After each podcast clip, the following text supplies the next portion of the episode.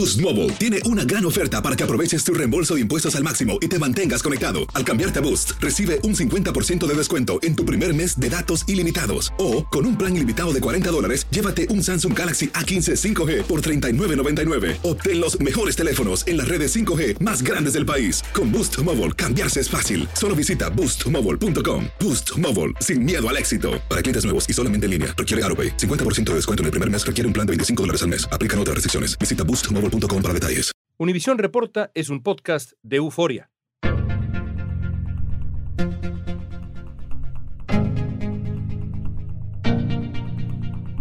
A una década de que una solución temporal llamada DACA trajera esperanza a miles de inmigrantes, hoy la incertidumbre de no contar con una reforma migratoria invade a los beneficiarios. En el año 2021, un juez federal de Texas tomó una decisión que paralizó la acción diferida para los llegados en la infancia, mejor conocida como DACA. Este programa ha evitado que los Dreamers sean deportados y les permite, entre otras cosas, trabajar y estudiar. Según el dictamen, el gobierno de Barack Obama se excedió en su autoridad cuando creó el programa y el juez prohibió que se tramiten las solicitudes de los nuevos aspirantes a esta política migratoria.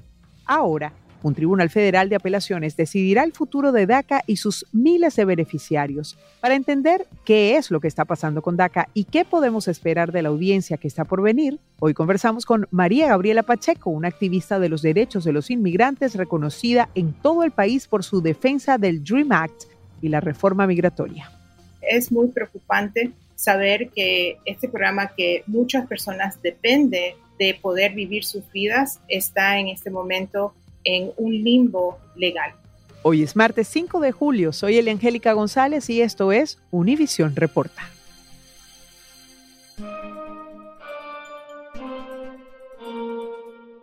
Bienvenida María Gabriela Pacheco, Gaby Pacheco, como todos te conocen, una activista pues de muchísimos años. Yo diría que desde el mismo momento en que entendiste que llegar a Estados Unidos también iba a implicar defender tu derecho para poder permanecer en este país. ¿Cómo tú describes ese momento en el que definitivamente captas, te haces consciente de que tienes que seguir ese camino del activismo?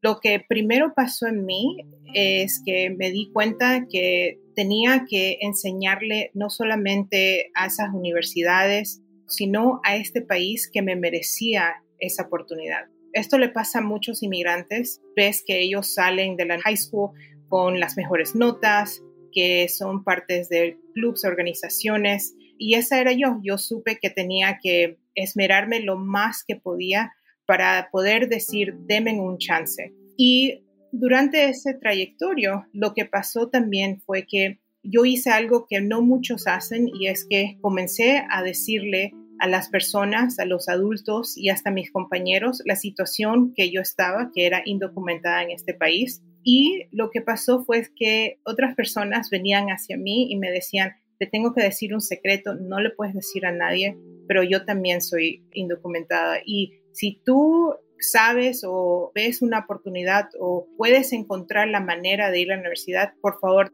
dímelo también a mí porque yo también quiero. Entonces ahí es donde sale en mí ese activismo. Había muchos de nosotros que queríamos esa oportunidad. Al comienzo era ir a la universidad, era hacer nuestras carreras, pero ahora es mucho más que eso, es poder comprar casas, poder manejar, poder tener seguro médico, y vivir, ¿verdad?, como los ciudadanos que somos de este país.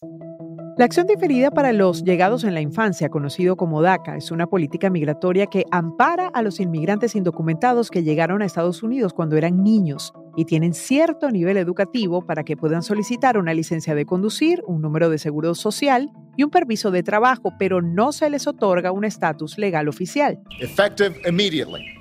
The Department of Homeland Security is taking steps to lift the shadow of deportation from these young people. Esta medida fue aprobada por el presidente Barack Obama en 2012 y protege a unos 700.000 jóvenes conocidos como Dreamers. Pero el programa podría ser anulado por la Corte Suprema de Justicia y los Dreamers hasta el momento no tienen una protección permanente. En 2018, nueve estados encabezados por Texas presentaron una demanda alegando que el programa usa recursos estadales para educación y salud y viola la ley federal de inmigración. El año pasado, la Corte Federal del Distrito Sur de Texas ordenó al Departamento de Seguridad Nacional suspender el otorgamiento de nuevos permisos de trabajo a los Dreamers que nunca se habían registrado. Hoy día son más de 1.6 millones de estudiantes que no pueden aplicar este programa debido al fallo en la Corte de Texas que bloquea nuevas solicitudes. Hay un evento muy importante que va a ocurrir en este mes de julio, es el 6 de julio, cuando se va a escuchar en una audiencia pública justamente si es que este programa de la era Obama, que en su momento fue una gran solución para tanta gente que estaba esperando ese papel que le permitía ir a la universidad, que le permitía manejar, que le permitía tener un seguro social, pero además que le impedía o lo protegía de la deportación. Allí es cuando recobra la importancia ese programa, pero resulta que ahora es un programa que está en la mira legal y puede incluso quedar sin efecto. ¿Cómo lo ves tú ahora? Bueno, son muchas emociones encontradas porque ese programa para nosotros nunca fue algo que nosotros pensamos que iba a durar tanto tiempo. Pensábamos que era algo temporal que iba a dar la oportunidad, como dijiste, de protegernos de la deportación, pero también darnos esa oportunidad de tener un permiso de trabajo que iba a abrir las puertas a muchas otras cosas. Para mí es una bendición tener este programa. Este, ha podido lograr metas que nunca en mi mente estaban en mis planes.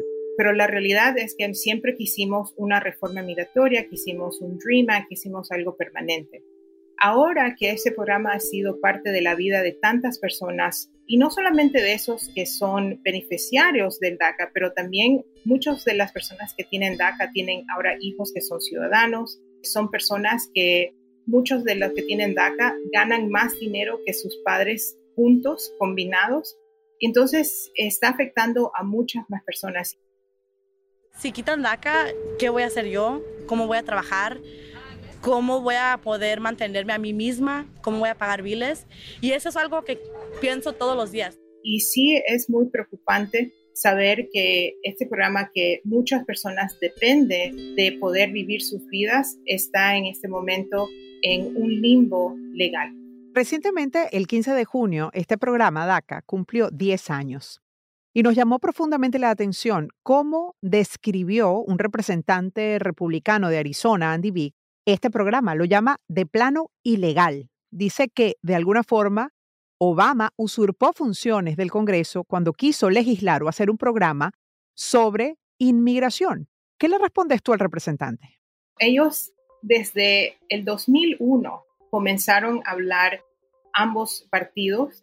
En ese entonces el senador Orrin Hatch, un republicano de Utah, y el senador Durbin de Illinois trajeron esta legislación y trataron muchos años. Yo me acuerdo que se habló en el 2001 de esta legislación, en el 2003, y ambos cámaras, como la Cámara de Representantes como el Senado, trataron y la Cámara de Representantes muchas veces ha pasado en favor de esta legislación, pero desafortunadamente nunca han podido hacerlo ley. Entonces, ellos tuvieron muchos años anterior de poder hacer algo, nunca lo hicieron y nuevamente esto nunca fue algo que tenía que ser permanente.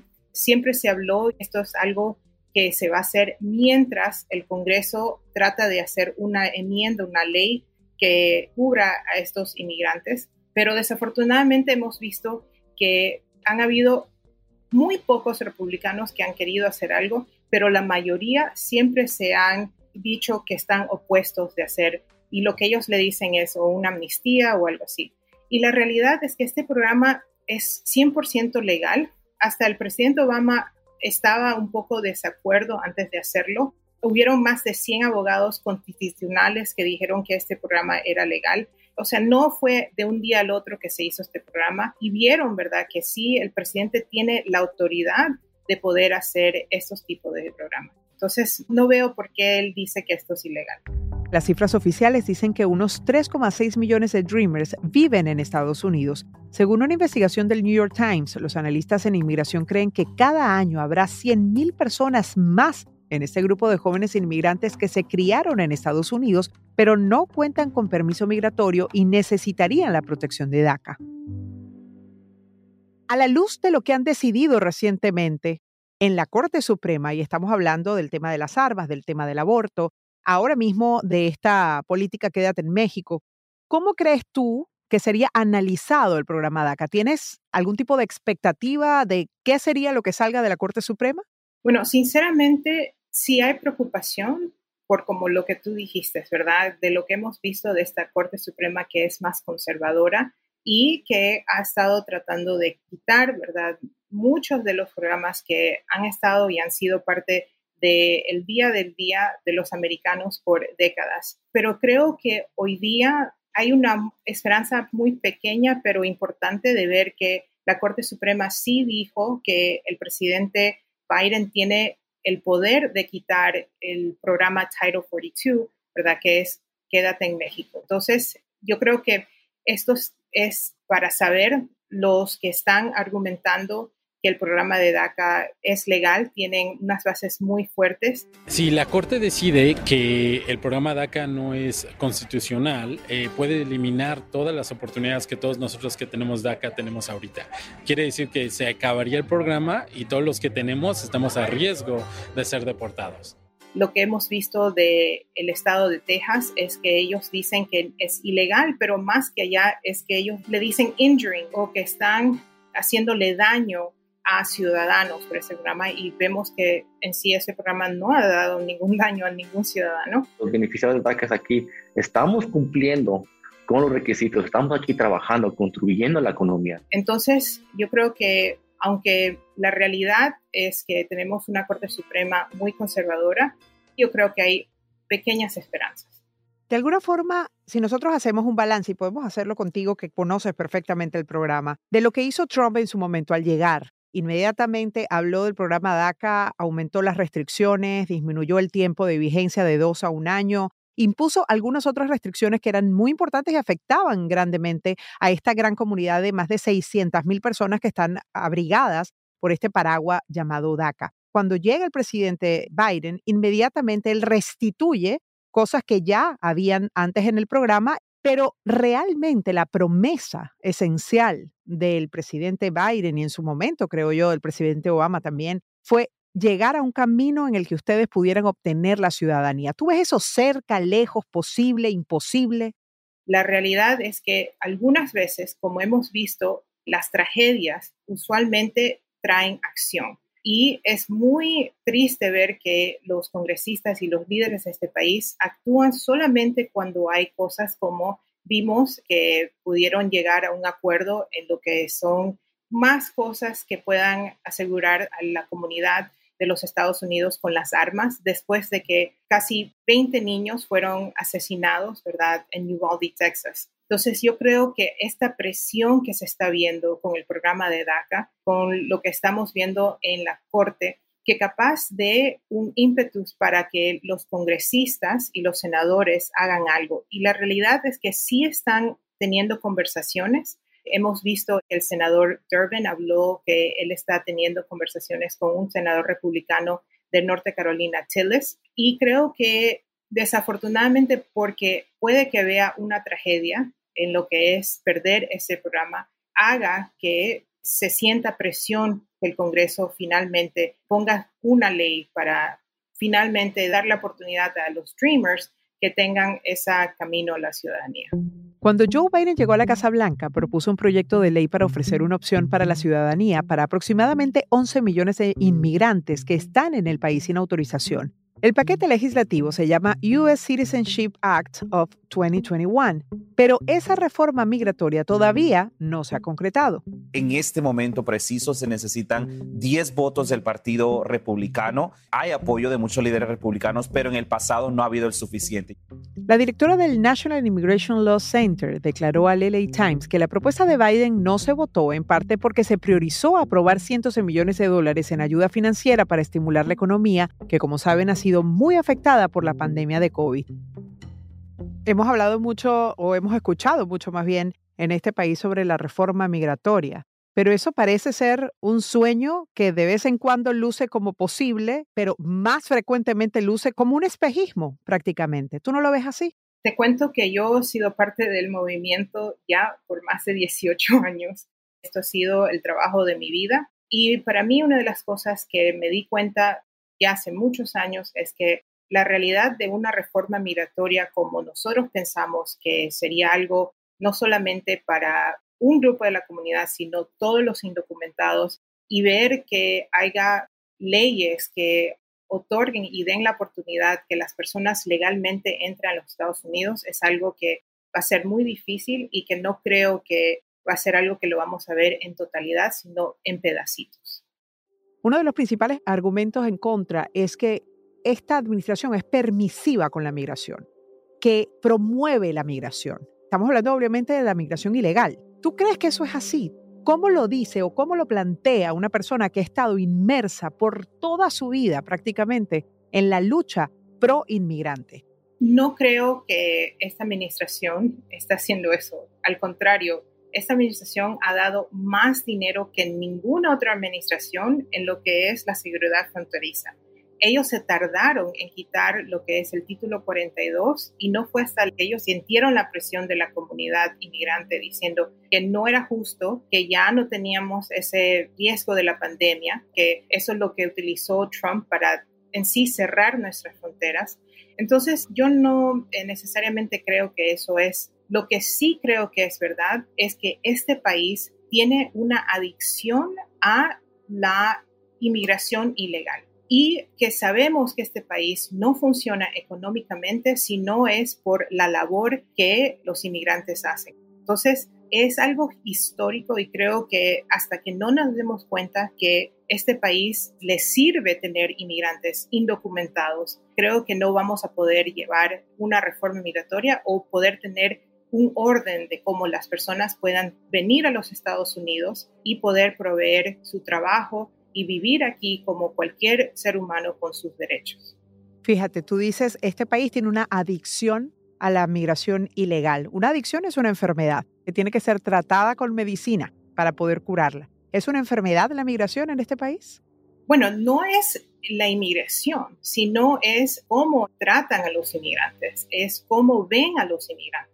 Entonces, no vemos a personas como seres humanos que tienen un deseo de vivir, de poder aportar a sus familias, sino los vemos como signos de dólar que pueden venir a contribuir. Entonces, algunas veces hablamos de los inmigrantes como, bueno, ellos proveen la mano laboral en la agricultura, ellos proveen lo que es, por ejemplo, cuando hablamos de la pandemia, ¿verdad? Se habló de, de que los inmigrantes en sí mantenieron el país siguiendo adelante con su trabajo. Pero nunca hablamos de los inmigrantes como seres humanos y creo que eso falta, hace mucha falta y creo que ahí es la enfermedad, creo que ahí es donde vemos que hace falta en lo que son nuestros líderes, en lo que son nuestras leyes, que no son conducivas a las personas, sino más a lo que es la importancia del país o lo que a ellos le conviene.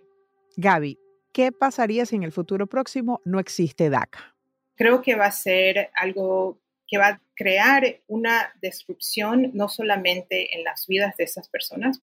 Estamos hablando de profesores, más de 40 mil personas con DACA son profesores que tienen clases de 25 a 30 estudiantes. Estamos hablando de una persona que va a tener que salir de su trabajo hablamos de personas que son enfermeros, de todo tipo de personas que están en este momento trabajando y que toda su comunidad en sí y quien ellos trabajan van a ser afectados por no poder seguir trabajando. Los beneficiarios de DACA el día de hoy están en una incertidumbre porque ya pueden renovar sus permisos de DACA, pero eso es solamente basado en la apelación que está pendiente y que se va a oír en la quinta corte de apelaciones. Y también creo que en el otro lado es que muchos de los inmigrantes ya hemos sido inmigrantes indocumentados y creo que una vez más este país, así sea que no tengan esas protecciones, ellos van a poder seguir adelante como con sus pequeños negocios o con item numbers, ¿verdad? si no tienen el Social Security number. Entonces sí van a haber maneras que las personas puedan seguir adelante, pero no a la misma manera que cuando tenían data. ¿Tú cómo traduces la aspiración de toda esa comunidad llamada DACA que a través de tu voz hoy puede descifrar qué es lo que quieren, qué es lo que esperan? Ellos solamente quieren vivir, quieren poder ser madres, padres de familia, quieren poder tener sus casas, sus carros. Algunas veces hablan esto como el sueño americano, pero yo creo más que el sueño americano es el sueño del ser humano. Estamos cansados. Hemos pasado los últimos 10 años y décadas de nuestras vidas en limbo. Es poder contribuir, dar y ser parte de una sociedad y una comunidad sin tener restricciones, sin tener esos miedos de que puedan ser de un día al otro quitado y llevado a un lugar donde no conocen. Yo creo que para esta comunidad lo que más queremos es una oportunidad. Gaby, tú dijiste algo muy interesante al principio. Dijiste que los inmigrantes luchan prácticamente toda su vida para ser, para pertenecer y para demostrar por qué se merecen estar aquí. Eso se logra en algún momento. En algún momento tú te sientes parte ¿En algún momento tú dices, sí, yo soy de esta comunidad? Creo que en las comunidades donde vivimos, sí. Por ejemplo, yo vivo en Miami y sé que muchos inmigrantes viven en otros lugares como en California, Nueva York, y ellos sí se sienten parte de su comunidad. Pero a la misma vez, por ejemplo, cuando uno se hace ciudadano o cuando uno puede tener la residencia, le dan un panfleto donde dice, bienvenido a América, bienvenido a los Estados Unidos hemos estado aquí por décadas. Ya somos parte de esta nación y creo que hay una ironía y también hay sentidos encontrados porque aunque nos sentimos parte de nuestra comunidad, siempre estamos escuchando que o no somos suficientes o no somos parte de esta nación. O no los reconocen, Gaby. O no nos reconocen. Así es. Gracias. De nada.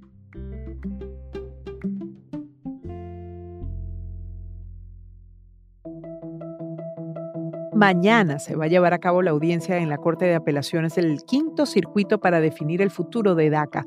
Allí se van a escuchar los argumentos de los abogados de la coalición de nueve estados que hizo la demanda y de los representantes del gobierno de Joe Biden que respaldan el programa.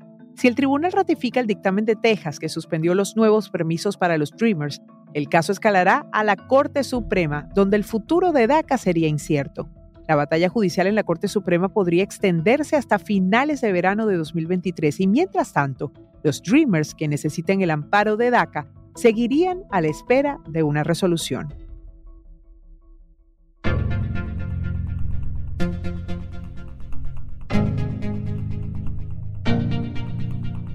Esta pregunta es para ti. A la luz de las recientes decisiones de la Corte Suprema, ¿crees que el programa DACA resulte airoso después de ser revisado por el máximo tribunal?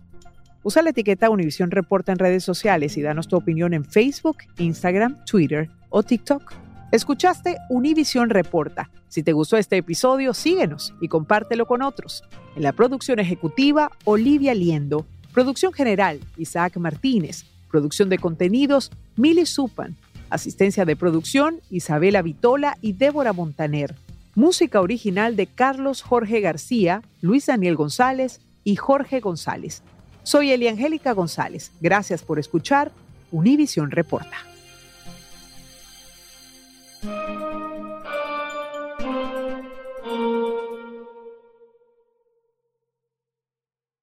Boost Mobile tiene una gran oferta para que aproveches tu reembolso de impuestos al máximo y te mantengas conectado. Al cambiarte a Boost, recibe un 50% de descuento en tu primer mes de datos ilimitados. O, con un plan ilimitado de 40 dólares, llévate un Samsung Galaxy A15 5G por $39.99. Obtén los mejores teléfonos en las redes 5G más grandes del país. Con Boost Mobile, cambiarse es fácil. Solo visita boostmobile.com. Boost Mobile, sin miedo al éxito. Para clientes nuevos y solamente en línea, requiere AroPay. 50% de descuento en el primer mes requiere un plan de 25 dólares al mes. Aplican otras restricciones. Visita boostmobile.com para detalles.